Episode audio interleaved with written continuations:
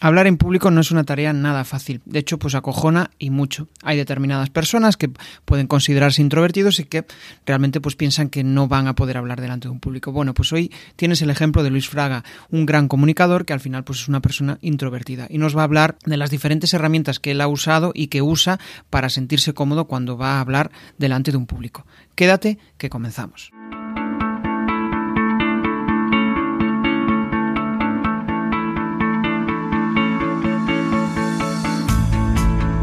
Bienvenido a Comunicar más que hablar. Soy Jesús Pérez Santiago y este es el podcast de los que quieren crear su propia audiencia, ganar visibilidad y dejar de ser espectadores. En crearpresentaciones.com barra comunidad envío una píldora semanal para que puedas comprimir tu conocimiento en contenidos atractivos. Pues ahora, ahora hace una, yo creo que sí, hace dos semanas aproximadamente, pues en un viaje a Madrid Em, yo ya conocía a Luis de, bueno, pues de verlo a través de los medios de comunicación, también de verlo en, un programa que se llama eh, Soy Formador, de, que, lo organiza Juan Diego. si no lo seguís, os recomiendo, que es, una persona súper interesante que, hace mucho contenido para ayudar a formadores. Y, y, resulta que fui a uno de sus eventos en Madrid y bueno, pues estábamos en una dinámica de grupo y yo que llegué tarde, pues pregunté a la persona del asiento delante eh, cómo era el ejercicio. Y resulta que, bueno, pues la persona con la que estaba hablando era Luis. Conectamos muy bien, conectamos genial, como que me empezó a hablar del podcast y me decía, joder, qué, atento estás, ¿por qué me escuchas? Y yo, es que, claro, soy podcaster. Entonces, ahí ya hubo una conexión, pues era el, destino, que era el destino, sí, el destino nos unió y eso, pues gracias a eso, eh, está, está hoy aquí conmigo, eh, Luis. O sea que, ¿qué tal, Luis? ¿Cómo estás? Jo, Jesús, pues muy bien. Eh, yo te lo decía antes de, empezar este directo que tengo la impresión de que te conozco hace un, par de años, pero te lo digo de verdad. Y yo creo, estaba pensando ahora, y hace solo dos semanas, ¿no? Como acabas de decir. ¿Y, por qué? Porque yo creo que, eh, te lo digo sinceramente, no es para adorarte la píldora en estos primeros momentos de la entrevista para que tú me trates mejor y tal, eh, y, para quererte bien, ¿no? es porque yo creo que eres eh, un gran ejemplo de escucha activa, o sea, de persona eh, que va con, toda la modestia del mundo a sentarse en una charla para formadores, em, posiblemente, eh, posiblemente no, con toda seguridad, tienes tú más, como dicen ahora los modernos, más expertise, más ha sido, si quieres hablamos de los palabras que utilizan ahora los, los expertos, ¿no? Pero quiero decir que que tienes tanta o más experiencia que yo en, el tema de la formación, que era el tema del Congreso, y te sentaste allí con toda tu, discreción, tu modestia, y cuando uno sube al escenario a impartir una ponencia, em, las condiciones de esa ponencia tú las viviste, son complicadas, porque en medio de una feria como es, eh, la, feria es Sport Learning, ¿no? O, Learning, sí, correcto. Learning. En medio de una feria de en el IFEMA en Madrid, con stands, eh, gente, estudiantes, profesores, megafonías de, la organización, de los propios stands, subirte allí y dar una charla, una ponencia, un taller, que fue lo que yo impartí, es, es muy complicado. Entonces, en ese momento, la gente tímida como yo, y yo intuyo que también como tú, eh, yo no sé si hablamos de la timidez, pero lo... Introversión también podríamos decirlo. Un poquito, ¿no? El, que no es tu forma natural, a pesar de que te ganas la vida con ello, curiosamente. Pero para gente como nosotros, cuando nos subimos a un escenario, y fíjate que eh, pues a lo largo del mes, eh, por trabajo, bien para impartir clase, para presentar un evento, para, para hablar en público, lo que sea, pues me subo cuatro, cinco, seis o siete veces al, mes, ¿no? Y a veces más. Pero em, todavía hoy sigo eh, teniendo la necesidad de buscar aliados, aliados en el público, sobre todo en los primeros segundos o en los primeros minutos. Como tu madre no te puede seguir, eh, la pobrecilla, a, todos los sitios, eh, para hacerte así, ¿no? Como diciendo, ay, qué, riquito. Todo bien. Qué, niño, ay, qué niño, qué, bien lo hace, qué bien lo hace. Claro, lo que hacen las madres, ¿no? Normalmente, aunque bueno, la mía es más durita. Pero mm, en, esos primeros momentos necesitas un aliado, alguien que de una forma natural te vaya diciendo con los ojos, estoy contigo. Y, con una sonrisa franca, sincera como la que tú tienes. ¿no? Em, y por eso tengo la sensación de que te conozco más, independientemente de que después hablamos sobre el mundo del podcasting, que nos unió ahí a los dos, fue ya pues eso, el flechazo definitivo, ¿no? Empezamos a hablar de podcast y tal, y de audio, pero eh, independientemente de eso, aprecié que entre el público, que éramos poquitos, porque bueno, había varios eventos a la vez, aquello era inmenso, ¿no? Yo es la primera vez que iba al Sport Learning y quedé alucinado. Eh, necesitas eso, como que estás haciendo ahora tú, ¿no? Entonces yo creo que eh, ser ponente es difícil, pero ser escuchante ¿no? Eh, o ser asistente a un evento público también tiene su entre comillas, su dificultad. Es un, es un, trabajo, es un trabajo importante. Yo, de hecho, o sea, em, pues llevo trabajándolo durante bastante tiempo y aún así muchas veces me cuesta apagar la mente, porque yo creo que no, depende mucho de la personalidad, de cómo hayas trabajado tus emociones y demás, pero em, una de las cosas que he descubierto a raíz de escuchar es que disfrutas las conversaciones un montón, sobre todo si conectas con la otra persona. O sea, si, si, yo soy muy curioso, pero si, si realmente la otra persona no me llama o no, veo que no me está aportando, pues ahí me resulta muy difícil escuchar.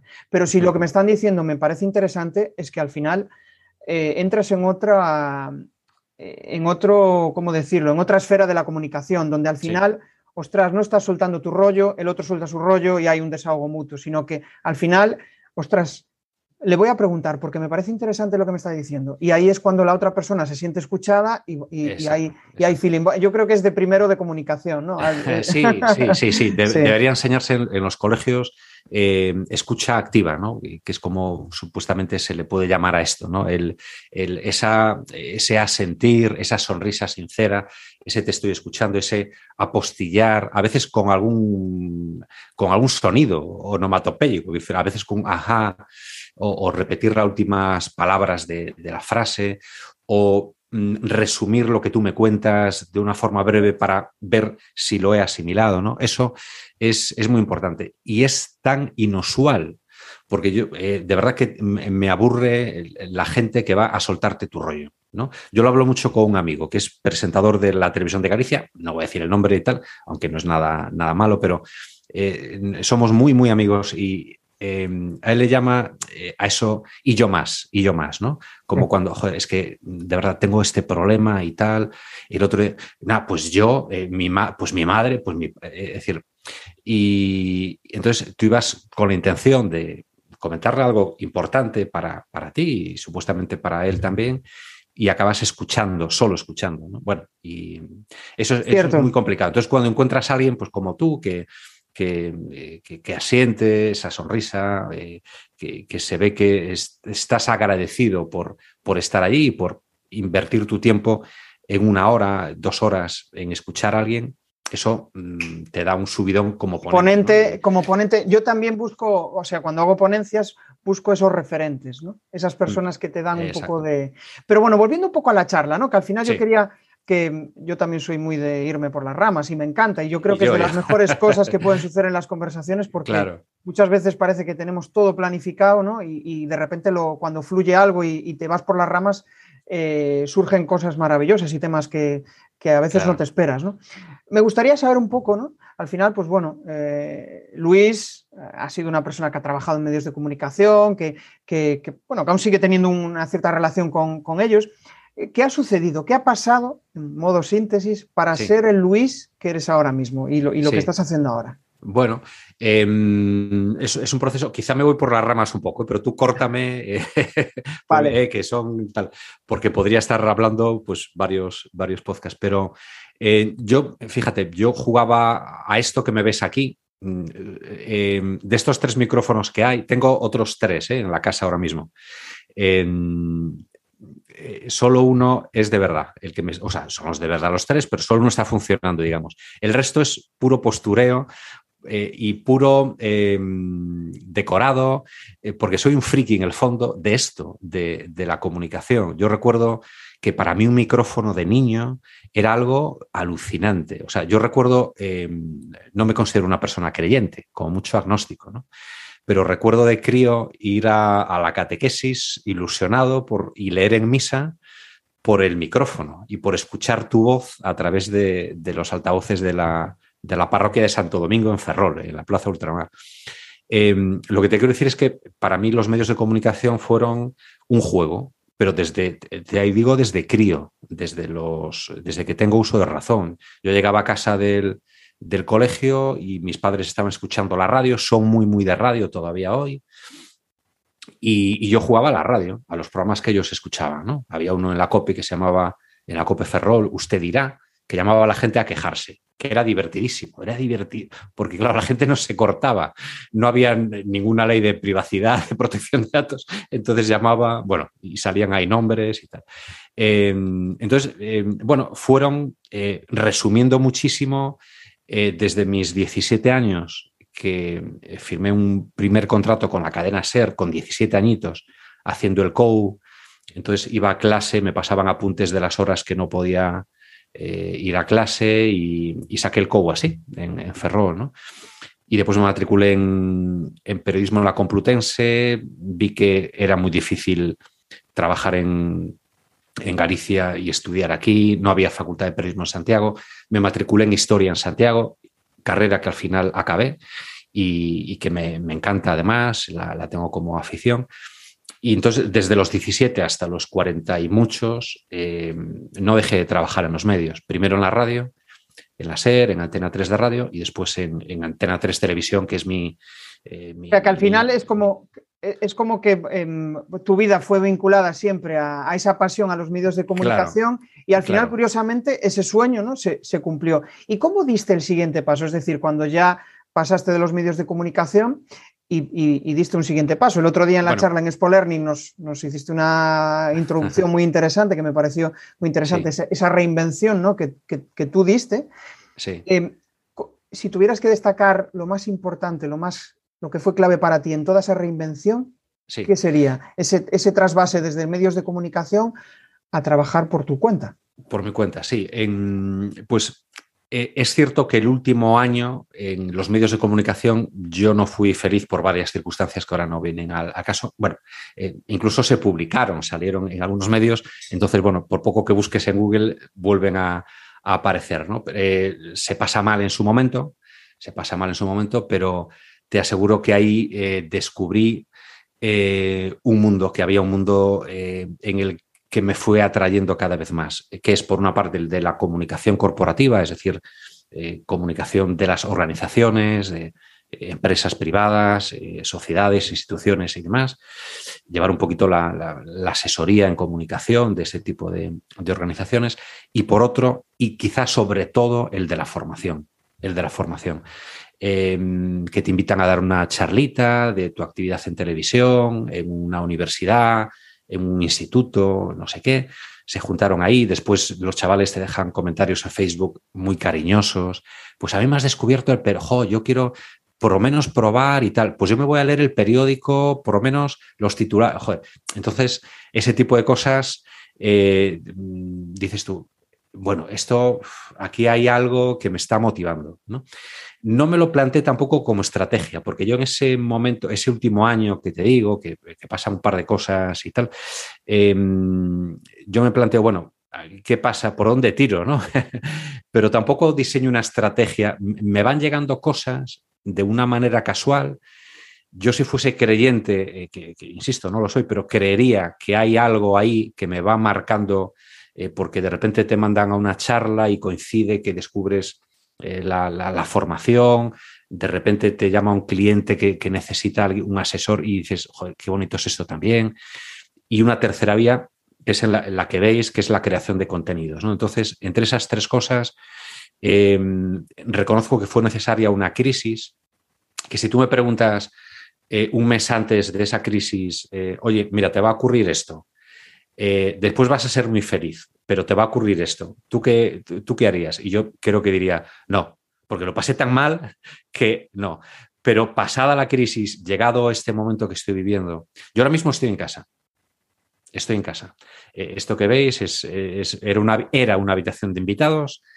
Retiré la habitación, retiré la cama, con lo cual no recibo visitas.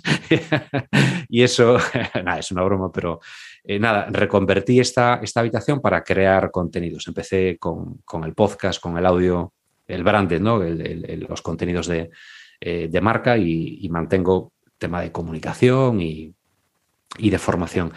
y, claro, el gato está ahí, eh, o sea, eh, mi, hijo, digamos que está aquí, Razo, el famoso que tiene esta perfil en Instagram, eh, está aquí durmiendo. Yo le doy un machuchón cuando entre clase y clase o atender a un cliente y otro. Tengo ahí una maquinita de café, me encanta el café. Quiero decir, y estoy ahora mismo en zapatillas, ¿no? Em, quiero decir que... Es una buena opción. Claro, tengo tal sensación, como intuyo que tú también, ¿no? Mm, eh, sí, sí, no, yo, soy de los que me gusta, o sea, ya antes me gustaba, em, hay gente que no, pues bueno, al final es respetable, ¿no? Pero a mí me gusta trabajar desde casa. sí. Em, que me gustaría. También sales, ¿eh? Yo, también salgo. Sí, no, no, yo salgo, yo salgo. El 30% y al final de mi al tener una hija eh, ya te obligas a, salir. Pero yo soy de los que, joder, todos mis clientes son online. Em, entonces, al final, pues eso ya Em, es que yo no entiendo mi modelo de negocio, no lo entiendo solo aquí en Vigo. Al final es que no, tiene mucho sentido. Al final hay que abrirse, ¿no? Y, hay una, eh, hablando de eso, del modelo de negocio, de venta, ¿no? ¿Cómo fue tú? ¿Cómo fuiste estableciendo tu relación con la venta? ¿no? Porque al final, después de tantos años eh, trabajando por cuenta ajena, ¿no? Donde al final, pues, bueno, te viene, te viene todo dado, digamos. Al final tienes que. Sí. Eh, y aquí, ¿cómo, ¿cómo te sacaste las castañas del fuego con el tema de la venta? ¿Cómo empezó esa relación con la venta? A, venderme a mí, quieres decir, y, mis servicios. Sí, sí, sí, por decirlo de alguna manera. Mm, tuve, a ver, yo reconozco que eh, soy quien soy en gran parte profesionalmente, no sé, a lo mejor al 75%, no lo sé, es difícil de, de medir gracias a, a Tres Media y a, Antena 3 Televisión, sobre todo. ¿no? Eh, ahí eh, pues me hice, me hice mayor, eh, aprendí a hacer televisión. No, cuando vine de la radio a la tele no tenía ni idea. O sea, que no había hecho, me llamó Vieto Rubido en su día, oye, vente, había sido mi director de la radio, dijo, vente a Antena 3 Santiago, que abrimos una delegación territorial, con el tiempo presentamos eh, presenté allí cinco años un informativo territorial cuando las televisiones. Pero Galicia, ¿no? Puede ser. de, sí, Antena Tres Noticias Galicia, sí, sí. Claro, eh, aquello es una pena que no vuelva, ¿no? Y me temo que no va a volver nunca. Eh, fue una experiencia, pero no. eran tiempos cuando éramos ricos todos, ¿no? no como ahora. Y. En, la venta a mí mismo, claro, te decía, Antena 3 juega para mí un papel fundamental en, Em, piensa que salir a diario durante tres horas, durante ocho años a, nivel nacional, más otros cinco en Galicia, o sea, trece años enfrente a una cámara, eh, te da cierta, vamos, eh, repercusión, visibilidad. Aparte, un informativo matinal puede que no sea, no es de hecho el más escuchado de las cadenas, el más visto de las cadenas, ¿no? Eh, puede reunir en las horas punta a medida que te acercas a las 9 a, 300.000 espectadores, cuando tienes buena audiencia. Claro, em, fíjate, cuando tenía algún fallo, mm, a esas horas estás más sensible, entonces decía, joder, me he equivocado, esto y tal. Después, si quieres, entramos en el tema de las anécdotas, porque tengo algunas. de, hecho, es que una de las cuestiones que a mí me genera más curiosidad, ¿no? Es ese, ese castigo, ¿no? Que, percibo que, las personas como, como tú, ¿no? Que te gusta hacer las cosas bien, que te gusta darle un mm. orden, al final es como un castigo demasiado cruel a la hora de esa perfección e, en los medios de comunicación, más en los, en, los informativos, ¿no? Parece como que se, castiga el error. Y yo creo que es excesivo, ¿no? ¿Qué, opinas? A ver, yo creo, yo creo que nos hemos relajado mucho, ¿eh? Nos hemos, eh, o sea, en, las formas. Es decir, yo recuerdo cuando cuando inauguraron un nuevo plato en Antena 3 Noticias y nos hicieron levantar, bueno, nos hicieron, no, nos dijeron, oye, vamos a levantarnos y a presentar parte del informativo de pie, aquello fue un acontecimiento, o sea, eh, salimos en los periódicos como los presentadores con piernas y tal, o sea, fue un acontecimiento, ¿no? Con la pantalla y tal. Em, em, entonces, pero yo creo que, se han relajado. Lo que pasa que, claro, eh, hacer un informativo en televisión eh, supone para el presentador o para la presentadora una sobreexposición tremenda, tremenda. Eh, yo no digo, a ver, nunca me molestó el reconocimiento, ¿eh? al contrario, ¿eh? te, aseguro que el 99,99% de las personas que se pudieron acercar a ti siempre es con, cariño. Y te digo una cosa, y me gustaba muchísimo. Y todavía hoy me gusta, cuando, cuando la gente, oh, pues te he visto, he crecido contigo, mucha gente en el instituto, pues yo te veía todos los días por las mañanas y tal. Bueno, precisamente lo que te decía en, la pregunta anterior era lo, de las ventas, ¿no? Que lo, lo dejabas un poquito en el aire. Sí, que me, tranquilo. El, em, que gracias a la televisión, claro, creas una marca sin tú tampoco ser consciente, porque cuando estás ahí, mm, estás en un estudio de televisión, estás tan en familia, o sea, tan tranquilo, cuando es un informativo tan largo y que repites durante ocho años, tres horas, y dentro de esas tres horas, cada media hora iba repitiendo prácticamente el informativo de la media anterior, claro, salías de allí rodadísimo, ¿no? Y no eras consciente. Entonces, eh, mm, cuando dejo la etapa de la televisión, y me pongo a hacer comunicación corporativa y, formación, contenidos y demás, claro, em, tenía em, por una parte, en lo positivo, muchísima gente me conocía, marcas, empresas, instituciones, gracias a la televisión. Te puedo decir que el 95% era gracias a la tele. Eh, eh, pero yo si quería hacer otras cosas o si quería proponer hacer otras cosas, eh, la gente no me vinculaba con ello. Te pongo un ejemplo muy concreto para que lo, entiendas. ¿no? La formación de portavoces. Me encanta formar a directivos, a, empresarios, a profesionales cualificados, a funcionarios de, la administración, en no solo oratoria, que también, pero sobre todo en, eh, ejercer la portavocía, la portavocía eh, hablar con los medios de comunicación, hacerlo en situaciones de crisis, cómo responder a, una entrevista delicada, eh, cómo no meter la pata. Bueno, estoy viendo ejemplos continuamente y, me encanta, por ejemplo, la comunicación de crisis. Entonces, em, vale, en lo positivo, estupendo. Oye, eh, si vienen a ti personas y te piden cursos de televisión, te piden presentar eventos porque te han visto en la tele, eh, te piden pues dar clase en un máster de televisión porque quieren que enseñes a,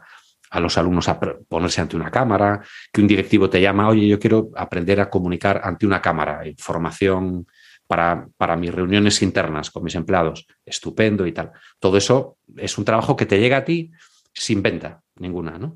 Pero con lo otro hay una, yo un consejo que eh, si me dices, da un único consejo, Luis, en este live que tenemos a, a tus espectadores, ¿no? Crea contenidos, Em, contenidos útiles, mm, ricos, aporta valor. No te limites a retuitear lo de otros, que también, que eso es muy agradecido, porque el día de mañana ellos van a retuitear tus o a duplicar tus contenidos, pero era contenidos útiles. Yo creé un blog, me convenció un amigo de Ferrol, Javier Regueira, por cierto, a quien voy a tener en mi podcast en el episodio 9, enseguida, hago una cuñita aquí, y, y, me dijo, crea un blog. ¿Por qué le pasó lo mismo? Eh, fíjate, le voy a entrevistar porque se arruinó. Tenía una cadena de restaurantes en Madrid, ferrolano que se viene aquí a trabajar, mundo del marketing y tal, emprende un negocio, dice, va, como yo controlo de marketing, entonces de repente viene la crisis del 2008 y se va a la ruina, ¿no? Y, y me dice, yo lo que hice fue ponerme a escribir un blog divulgativo con lo que yo sé, de forma que, eh, bueno, a través de tu red de amigos vas procurando que te hagan el favor de, redifundir ese contenido, vas entrevistando a gente, vas conociendo a gente, te vas posicionando en Google y, en otros buscadores. Eh, entonces, claro, de repente eh, tú ahora pones mi nombre y, te salen cosas de televisión, pero te salen formación de portavoces, te sale eh, creación de contenidos, te salen podcasts. Comunicación para todos. Comunicación para todos y tal. podcast. Y te, mira, lo del, lo del tema del podcast, lo de crear eh, podcast para marcas, instituciones y demás. No por simple afición, es decir, que se convierte en, una vía de, de, trabajo y por lo tanto de ingresos. Os aseguro, mm, aunque me esté echando competencia a mi espalda, que os aseguro que hay muchas posibilidades, muchas posibilidades. ¿Qué tal? ¿Cómo va la charla? Bueno, para aquellos que queréis dejar de ser espectadores, dejar de estar viendo lo que están haciendo los demás y empezar a compartir vuestro conocimiento, todas las semanas en jesusperezsantiago.com barra comunidad tenéis una píldora para ayudaros a convertir vuestro conocimiento en contenidos. Eh, vino solo. Para, que la audiencia, Luis, que voy a hacer una pequeña síntesis ¿Ves, cómo me estoy liando, que me tienes que cortar siempre. no, no te preocupes, al final es un poco para... Em, estoy siempre ahí pensando en la audiencia, en lo que pueda aportarles valor. Y, me, gustaría hacer un pequeño resumen y, retomamos eso del podcast para, para mm, corporativo, ¿no? que me parece interesante y sobre todo para entender un poco qué significa eso, porque igual, eh, pues yo tengo una idea, pero me gustaría compartirla contigo y con, la audiencia. Al final, de lo que me quedo de ahora, al final es, pues precisamente que em, el Luis Fraga, comunicador, empezó en, los medios de comunicación, dio, después de una crisis importante, ¿no? de no saber hacia dónde ir, pues dio con, mm. con el blog, con los contenidos, con la comunicación corporativa y la formación esa vía de, poder monetizar y de poder vivir de ello, ¿no? claro, de, alguna manera.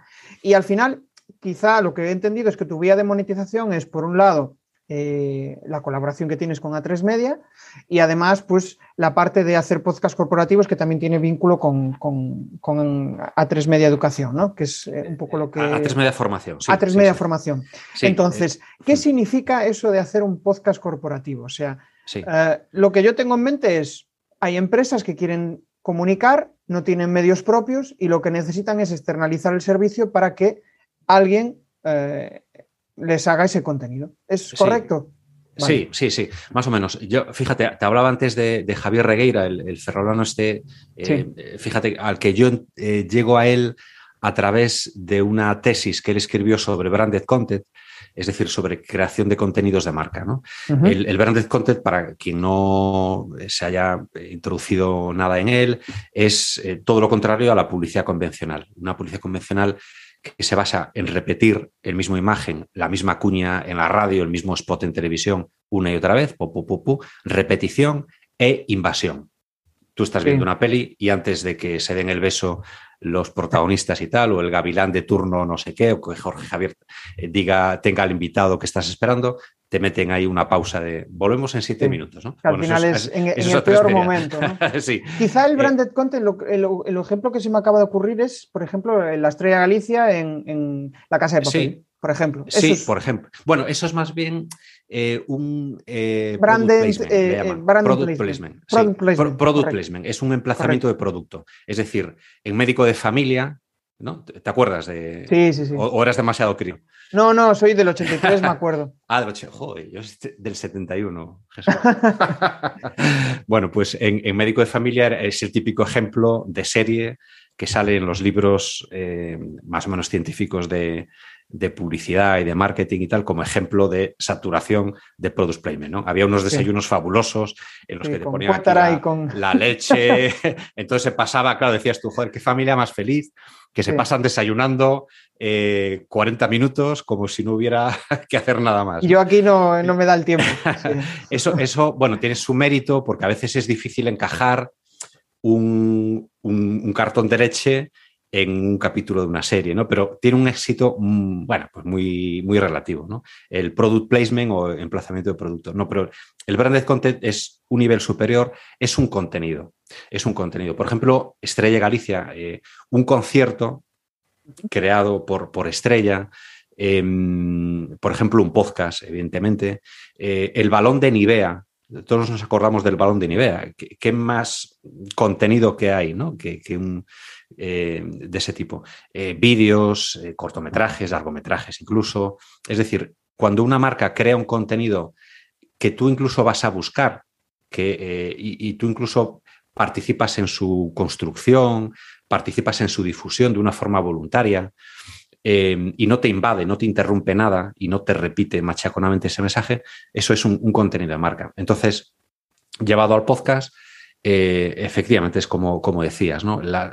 Mm, las empresas no tienen medios, normalmente no tienen a un periodista ahí eh, en su plantilla para que le haga podcast. Como mucho tendrá un DIRCOM, un director de comunicación que le, que le llevará la, comunicación interna y externa y demás, ¿no? Pero están surgiendo muchas empresas o pequeños profesionales independientes, como es mi caso, que, que nos dedicamos a eso, subiéndonos a un boom eh, que yo espero que sea eso, un boom y no un bluff. El otro día escribí un artículo. Increíble, sí. O sea, yo veo eh, yo veo un montón de marcas que, eh, cada vez están apostando por el podcast. Sí, y, sí, y yo creo que al final es, es, ¿cómo decirlo?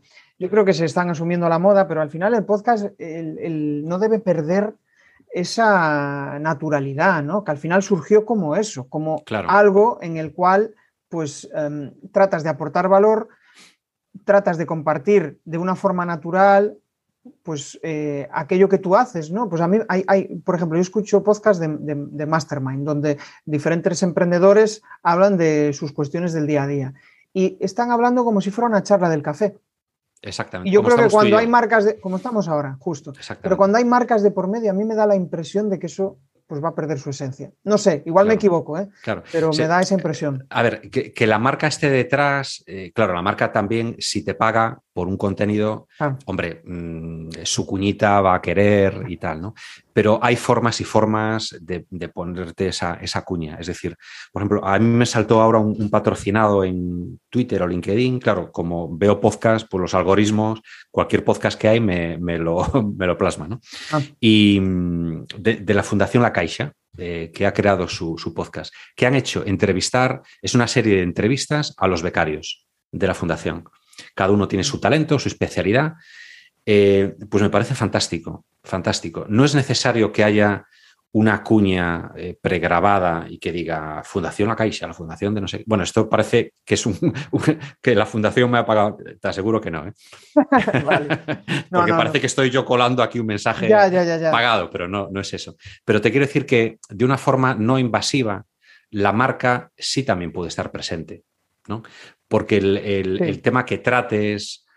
Al final yo creo, sí, eh, yo creo que es el, inbound, ¿no? El inbound marketing, ¿no? Para los que no lo sepan, es ese, marketing de tracción en el cual lo que buscas es una relación cotidiana con, con tu, con, tu audiencia, ¿no? Con tu público objetivo. Y al final, pues, eh, que, estés en su mente, ¿no? Y al final, pues, es, va, un poco por ahí. Y yo creo que, o sea, el podcast yo ahora mismo bueno, para mí es, mi formato favorito, es el formato que he decidido al final como el núcleo de, todos mis contenidos, es como que todo gira en torno al podcast, aunque eh, pues digamos que hago lives, hago, pero al final es como que, de hecho, este formato eh, que, se puede adelantar la gente y verlo en el live, al final es un formato podcast, o sea, no, es como un Twitch, ¿no? Como...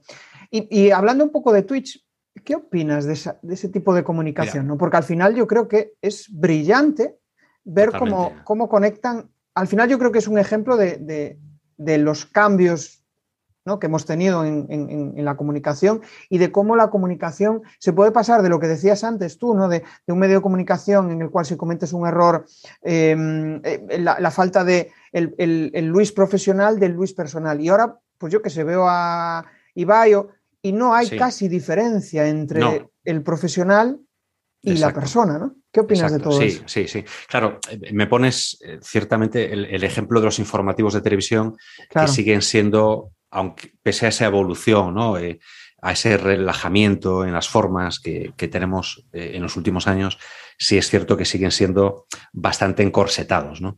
Em, pero Twitch, precisamente ayer, yo tengo una cuenta en Twitch que creé por curiosidad, por eh, hace un par de años posiblemente y tal, lo pongo poco, es cierto, eh, simplemente como espectador.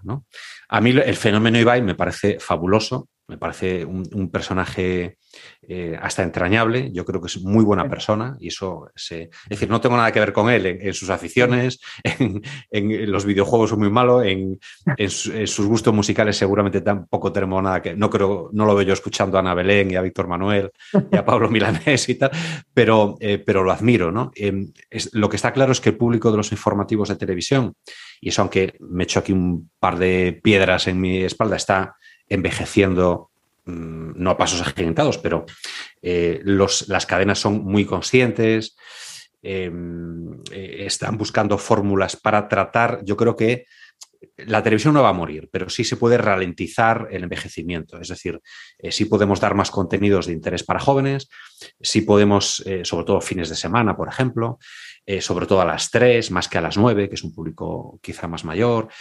sí puedo hacer piezas más cortas, porque los jóvenes están, tengo yo 50 años y, a veces las piezas del TikTok me resultan demasiado largas, que son de 20 segundos o de 30 segundos. Es que estamos en, ese modo, ¿eh? o sea, necesitamos. Claro, de rapidez, que no me interesan dos segundos, me lo paso, me lo paso. De hecho, me estoy acordando de, o sea, hablas de informativos y hay, hay un, yo creo que no sé si es venezolano o mexicano, que lo que hace es retransmite, eh, él está, es el corresponsal en, Nueva York y lo que hace es desde TikTok, es como el detrás de la cámara, o sea, él ah. va a hablar y de repente vuelve y dice, pues acabo de hacer esto y tal, y es como dar... Em, como mostrar la parte, del detrás de la cámara de, la, de las noticias.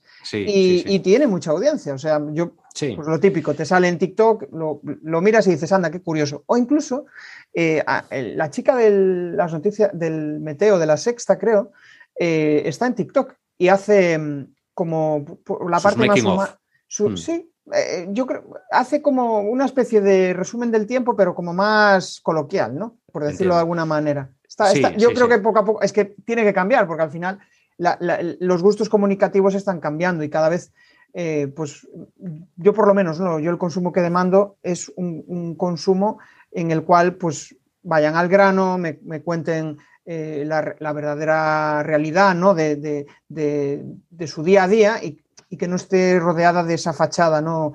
Eh, televisiva, ¿no? que al final pues siempre es como, una fachada. ¿no? Sí, o sea, el ver el hecho de ver el parte, ¿no? Que decían nuestros abuelos y nuestros padres y tal.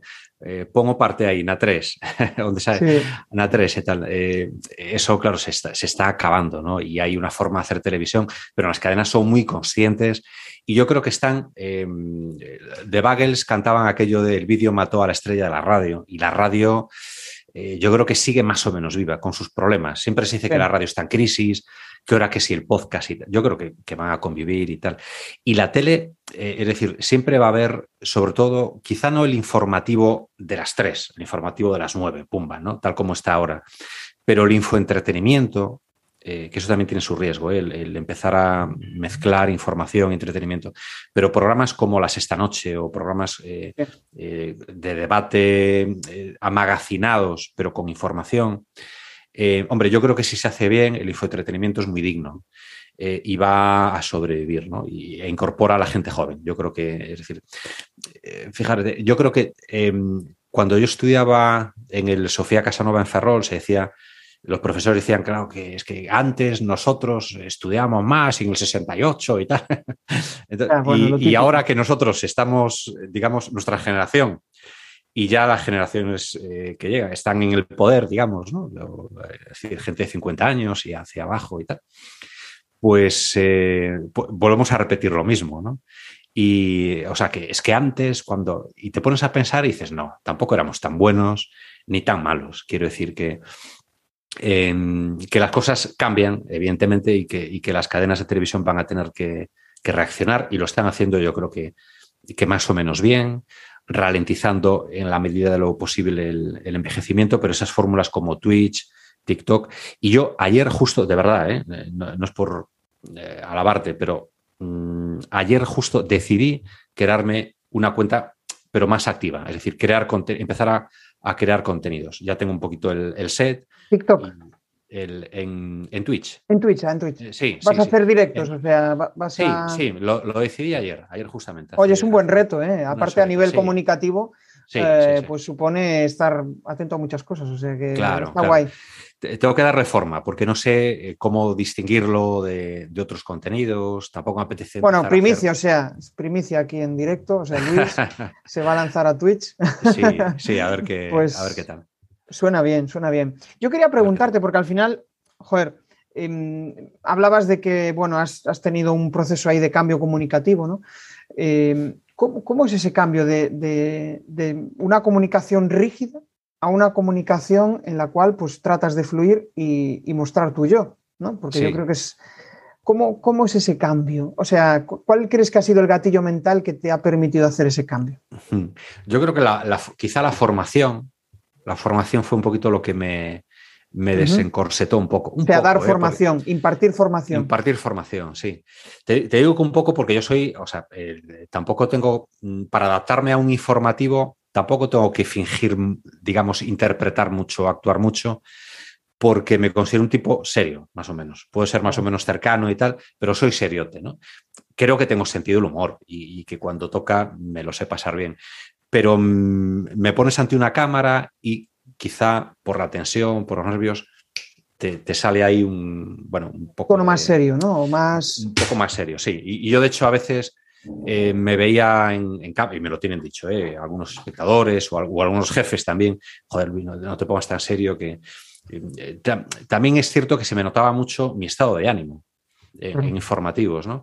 no era tan bueno como otros compañeros que yo admiro, y te podría decir algún nombre, que independientemente de, su estado de ánimo o de cómo hubieran dormido el día anterior, eh, ellos estaban incólumes, o sea, eran siempre los mismos o las mismas sin salirse de, nada. A mí se me notaba mucho y, a veces, sobre todo en el informativo matinal, em, claro, me iba a la cama a las 7 de la tarde, cenaba a las 6, me despertaba a las dos y media de la madrugada, me cogía un coche te venía a buscar a casa, porque yo literalmente abría la cadena. O sea, yo bromeando le decía, es que yo le doy al play aquí, ¿no? Porque eras el primero en llegar, Y bueno, había compañeros de redacción, ¿eh? por supuesto, que, elaboran las noticias durante toda la noche y tal, pero los presentadores llegábamos en torno a las tres y media de la, madrugada.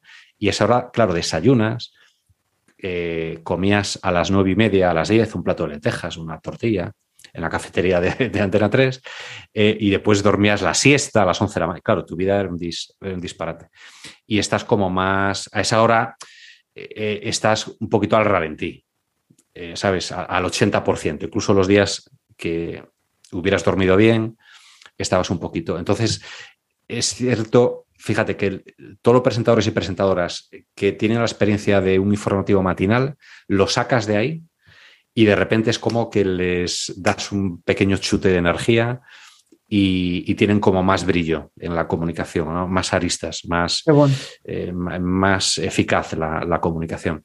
El, ritmo, las horas de sueño eh, influye mucho al final, ¿no? Y si tienes una cámara durante tres horas y te has despertado a las dos y media, claro. Eh, estás, medio dormido, claro. Claro, tienes que sacrificar tu vida social, vamos, es la de. Claro, yo de hecho. de alguien que ve un zulo. Uf, es difícil. Entiendo que ahora disfrutarás muchísimo más.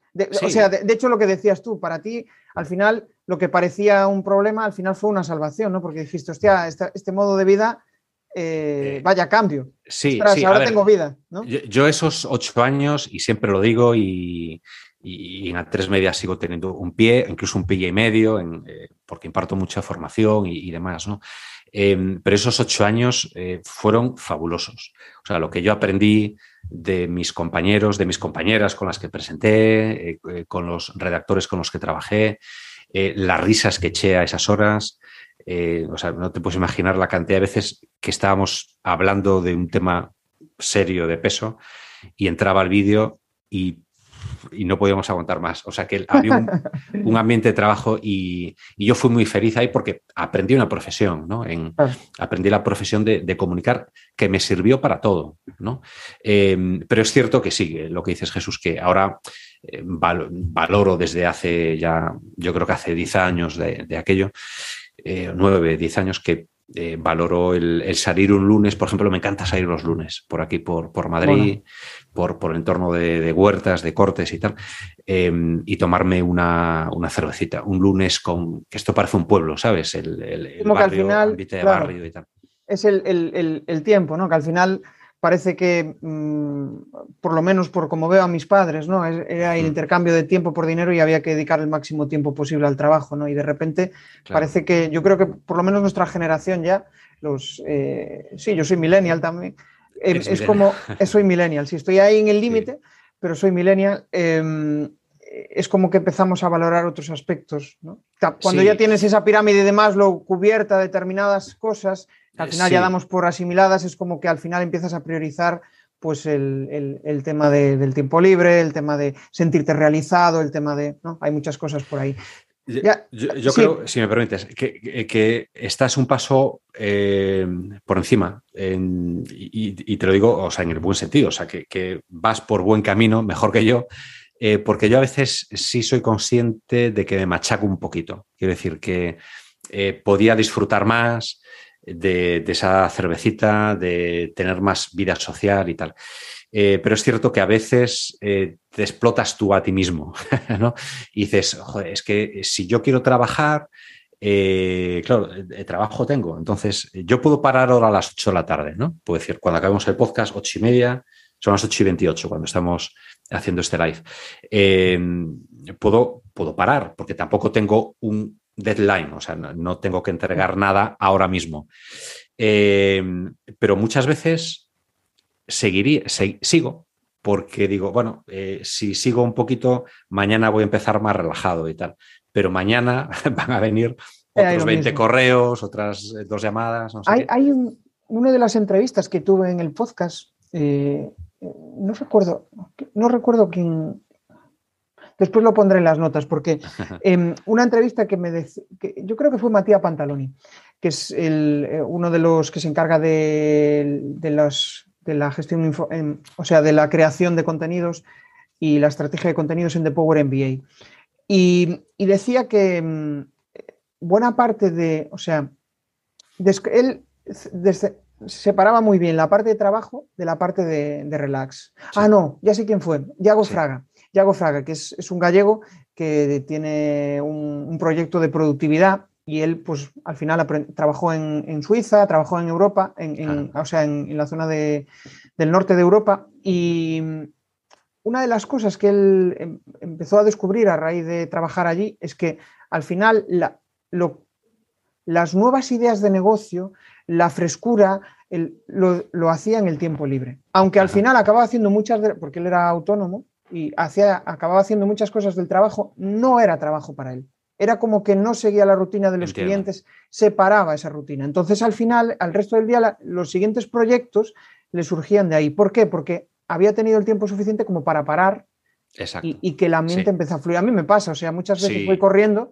y me surgen ideas que digo, hostia, qué buena esta, y, tengo que parar y la anoto. Y la nota, sí, sí. A, mí eso, es importante. Eh, Yago Fraga, has dicho. Pues Yago Fraga. de productividad es de. Ahora mismo creo que está en eh, Barco de Valdeorras, pero es de lo, Lo, voy a buscar porque, bueno, porque es un Hay una charla con él. La publiqué hace tres semanas o así. Y, comenta sobre eso y es bastante interesante, la verdad. Lo voy a buscar. E, es cierto, ¿eh? y a mí el tema de la productividad sí me, sí me preocupa porque efectivamente veo que pierdo algún tiempo por otra parte, es bonito ¿eh? agendar el tema. A mí me encanta eso, la molesquine. Fíjate, ah, ordenado. Eh, ordenar con cositas y tal. Bueno, espero que no haya aquí algún dato comprometido, pero bueno, fíjate. No, se ve, o sea. Que, Tengo, todo anotado y tal, ¿no? A mano, a mano. Me, encanta, me encanta el, tacto del papel, las marquitas, el doble check que le pongo con, con un roto. Es que eso es muy raro, eso muy friki, Jesús. No, no, pero se nota que te gusta eso, el, o sea, eres eh, perfeccionista, por decirlo de alguna manera, que te gusta, ¿no? Sí, bueno, o, disfruto eh, del camino, quiero decir, disfruto de, pensar, de proyectar. Eh, pero sí es cierto que a veces me paso un poquito, sobre todo con la llegada de la pandemia, que eso también, si ya yo era un tipo tirando a solitario, eh, yo creo que en gran medida a todos ¿no? nos, acabó por, hacer eh, más, cierto, cierto. Más, independientes o más, solitarios aún. ¿no? Pero me, gusta disfrutar del, camino. Y lo que decías, que dice Yago Fraga, eh, de, que es importante buscar esos momentos de inspiración que llegan cuando no te pones a trabajar. Es decir, yo ahora tengo que hacer un guion de un, de un por ejemplo, un, temario para una universidad online de periodismo transmedia. Eh, son 10 temas. Em, lo que me cuesta es buscar la inspiración. Digo, ¿y qué cuento en este tema? Si me pongo ante el ordenador, eh, pues empieza a salir un, un tweet, eh, empieza el gato por aquí, digo, me voy a hacer un café. Y empieza la eh, procrastinación.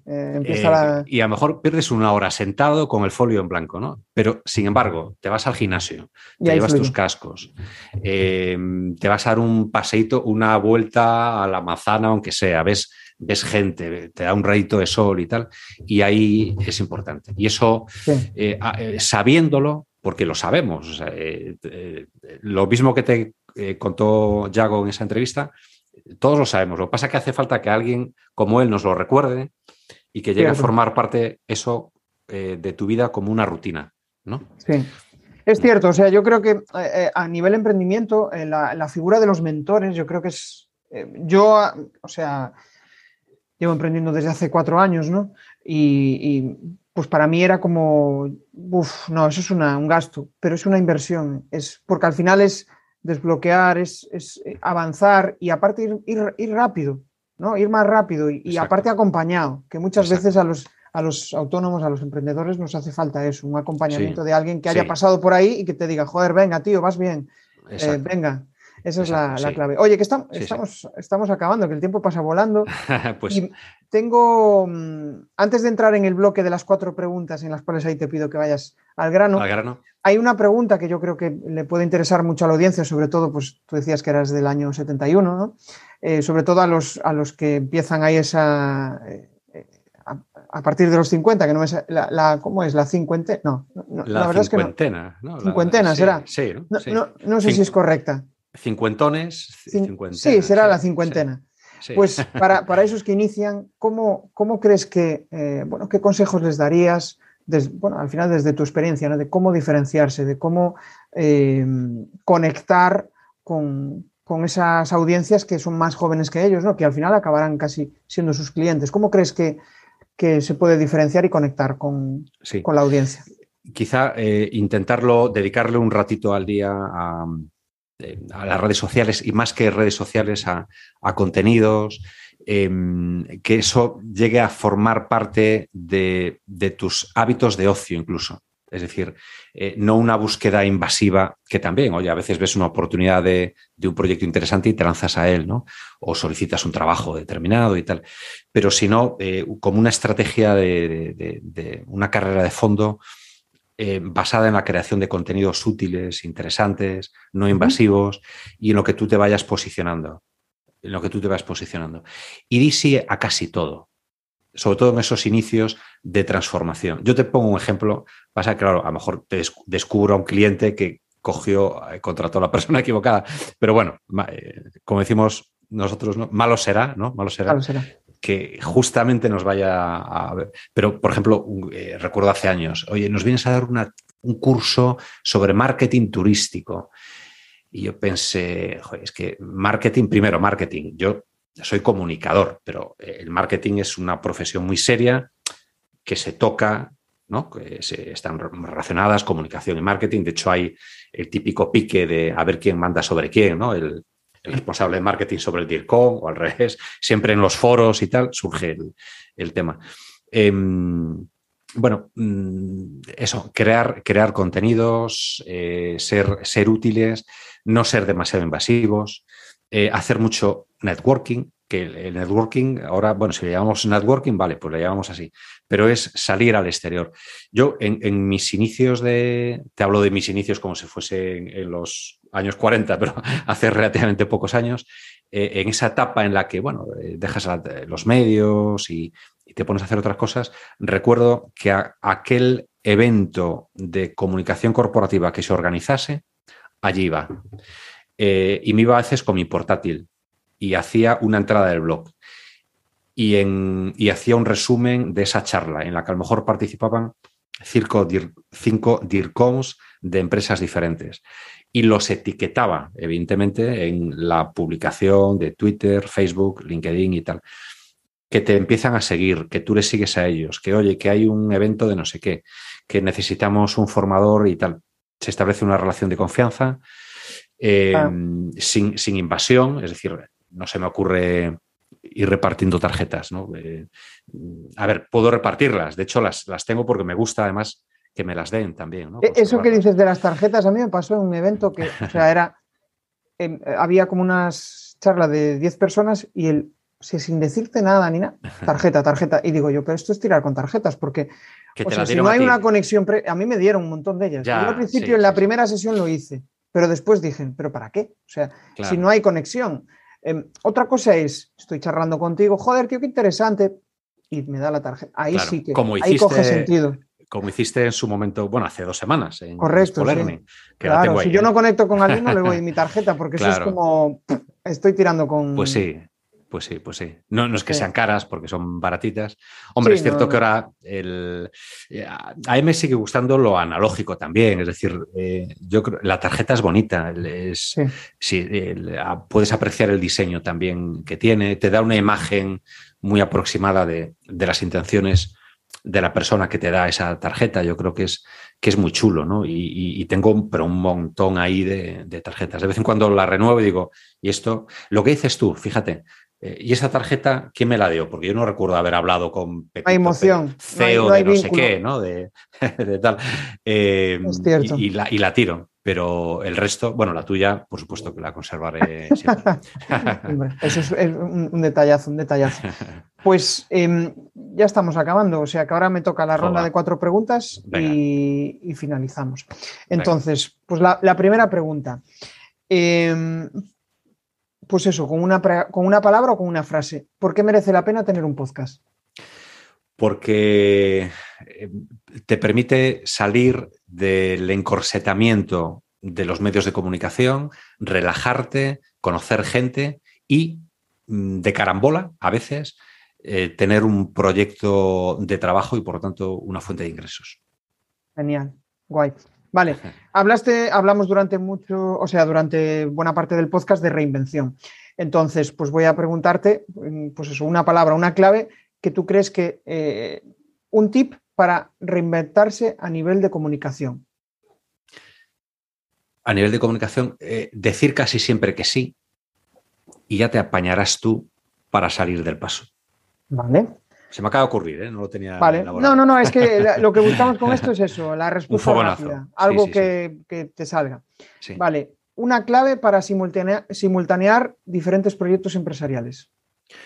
Eh, ser mm, organizado, disciplinado y tener la capacidad de elegir aquellos proyectos que te hagan disfrutar. Porque como tengas uno que se convierta en una piedra y te mm, entorpece todos los demás.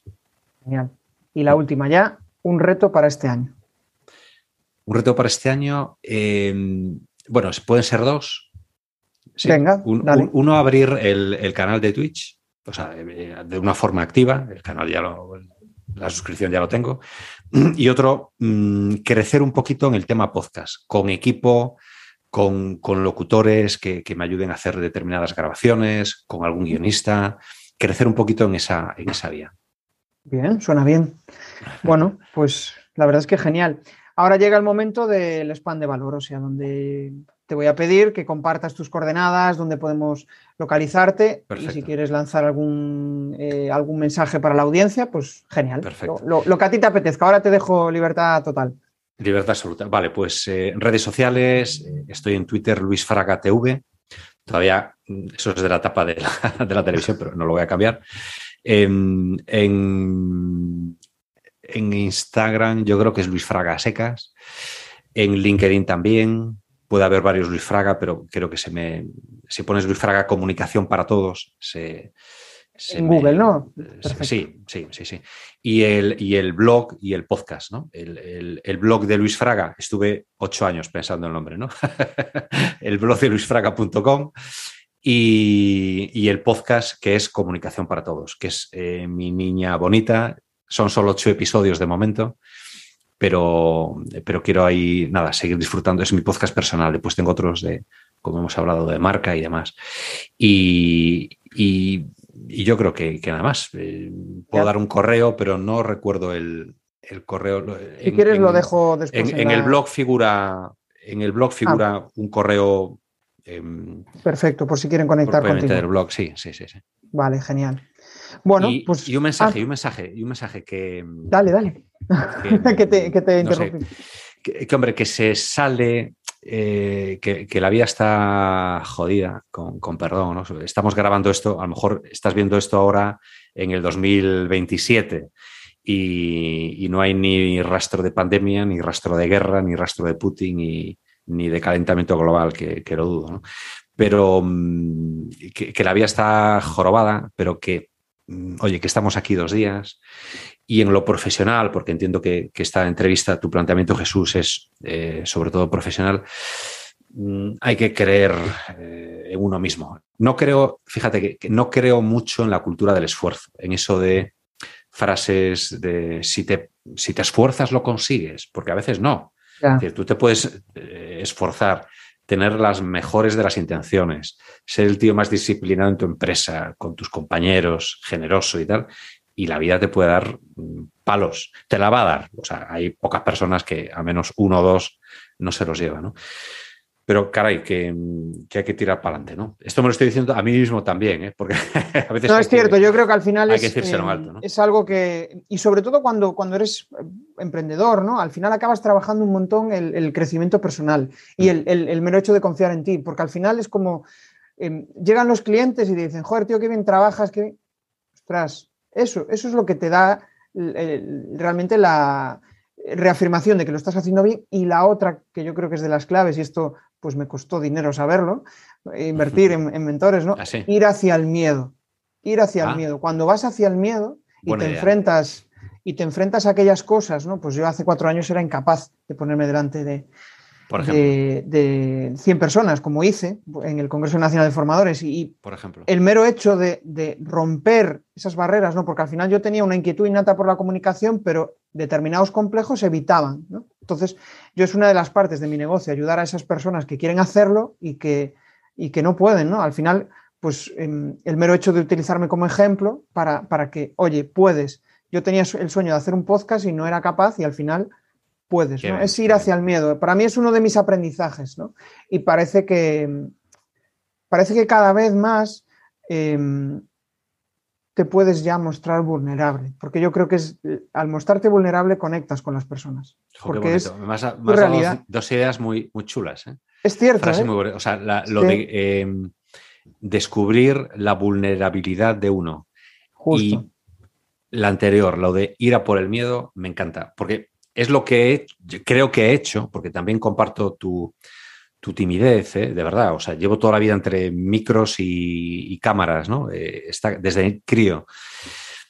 Pero, pero soy muy tímido, eh, muy tímido, pero mm, de una forma más o menos consciente, con un puntito de inconsciencia también, fui a por el miedo. Lo que pasa es que no le había puesto nombre hasta hoy, ¿no? Entonces, eso es algo que te voy a agradecer. También me llevo mucho de esta conversación, pero me llevo sobre todo eh, esta, esta, idea, ¿no? que le he puesto nombre a algo que yo creo haber hecho, el, lanzarme, porque sobre todo si estás en una gran empresa y de repente estás tú solo y ves que tu empresa es una molesquine y un rotulador y tus proyectos, ¿no?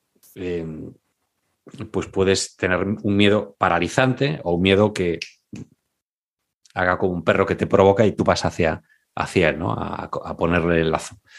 Pues, oye, qué bonito. Oye, qué a esto le pones una música de fondo y, nos queda un después después le meto en, en espectacular pues ponle claro, algo claro, así, claro. Ahora, ahora en la edición vosotros los que estáis escuchando el podcast estaréis escuchando hay una música de, de, fondo la típica música de, de, final pero joder ha quedado un final muy chulo ha quedado un final muy chulo y yo me quedo con, con yo diría tres cosas no al final esa capacidad de eh, reinventarte, reinventarte después de salir de una crisis y, que la propia crisis fue la que te dio luz a todo esto, ¿no? que es una mierda, por decirlo de alguna manera, pasar por ella, pero que al final es la que te abrió la luz.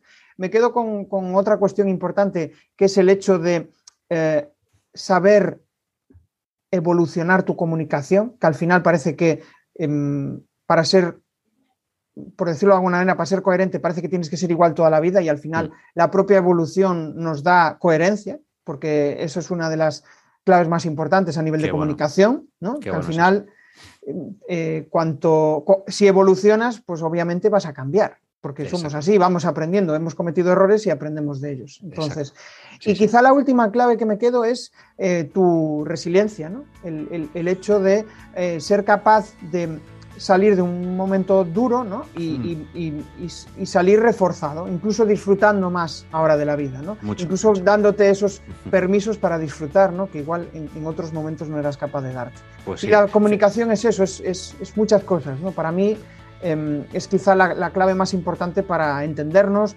para escucharnos y al final para vivir y, como no, pues vender también, que la comunicación es venta también. Sí, sí, es, es, es, todo. O sea que, Luis, te agradezco la charla, te agradezco que, hayas aceptado venir aquí y nada, nos vemos en el siguiente episodio. Ha sido un placer. Un abrazo.